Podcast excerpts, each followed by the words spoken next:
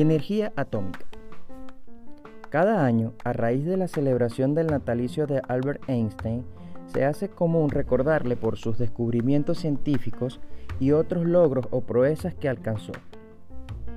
Nos ocupa una tarea similar en esta oportunidad sobre aquel quien en uno de sus momentos fríos reflexionara sobre quizás el más grande de sus mayores inventos, la energía atómica. En esta oportunidad decía, cometí un grave error en mi vida cuando firmé la carta al presidente Roosevelt recomendándose que se hicieran bombas atómicas. Pero había cierta justificación, el peligro de que los alemanes las hicieran. Una fuerza extrema, mal manejada o en manos equivocadas, puede ser realmente un gran problema. El libro de los Hechos de los Apóstoles, también conocido como los Hechos del Espíritu Santo, contiene la siguiente delicada afirmación.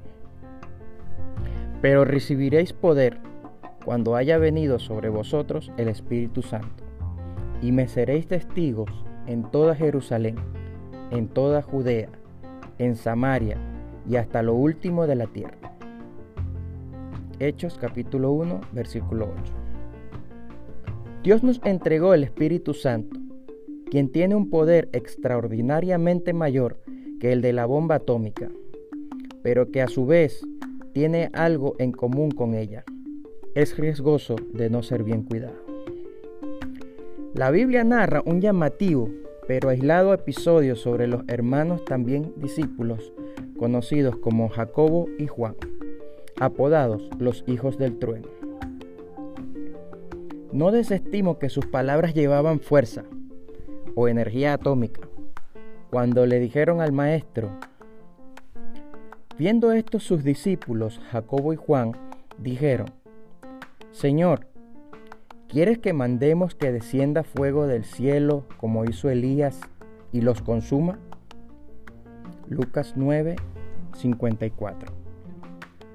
La respuesta de Jesús fue inmediata tajante y con similar ímpetu. Los reprendió. Así lo relata San Lucas en su capítulo 9, versículo 55.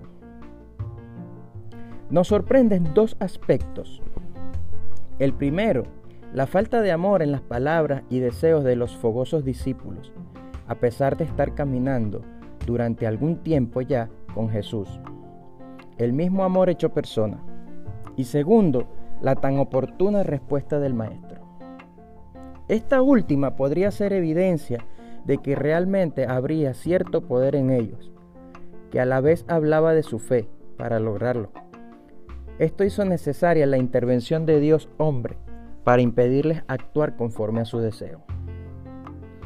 Esta escena es una muestra de que posible, es posible estar al lado de Dios y aún así no estar en sintonía con Él pero además es demostración de que el poder del Espíritu Santo es inmenso. Es amor, pero también es fuego consumidor.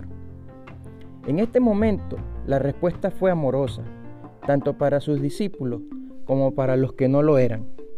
Pero del fuego de Dios hablaremos en otra oportunidad. ¿Con cuál de las facetas de ese poder prefieres convivir? ¿Conoces al Espíritu Santo en su amor pleno o lo conoces por fuego?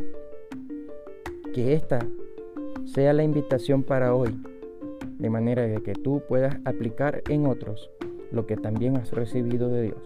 Y si aún consideras que no lo has recibido, entonces dispón tu corazón y espera que Él está allí, presto para entrar y darte la plenitud de su presencia en tu vida.